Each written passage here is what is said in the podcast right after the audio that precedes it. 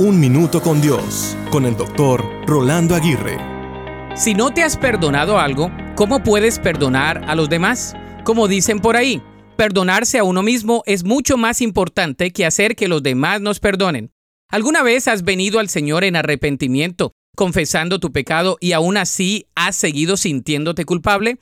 Por lo tanto, entramos en un estilo de autocastigo, repitiendo una y otra vez el pecado hasta que nos sentimos indignos, no solo del perdón, sino también de las bendiciones, de las respuestas a la oración y del amor del Padre.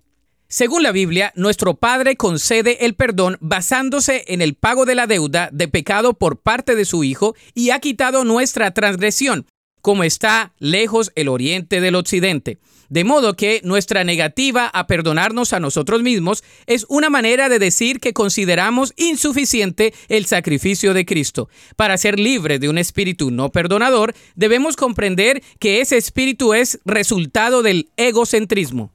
En vez de creer en la verdad del perdón de Dios, hemos estado confiando en nuestros propios sentimientos. Es hora de humillarnos y confiar en Dios y no en nuestros sentimientos. La Biblia dice en 1 de Juan 1:9, si confesamos nuestros pecados, Dios, que es fiel y justo, nos perdonará y nos limpiará de toda maldad.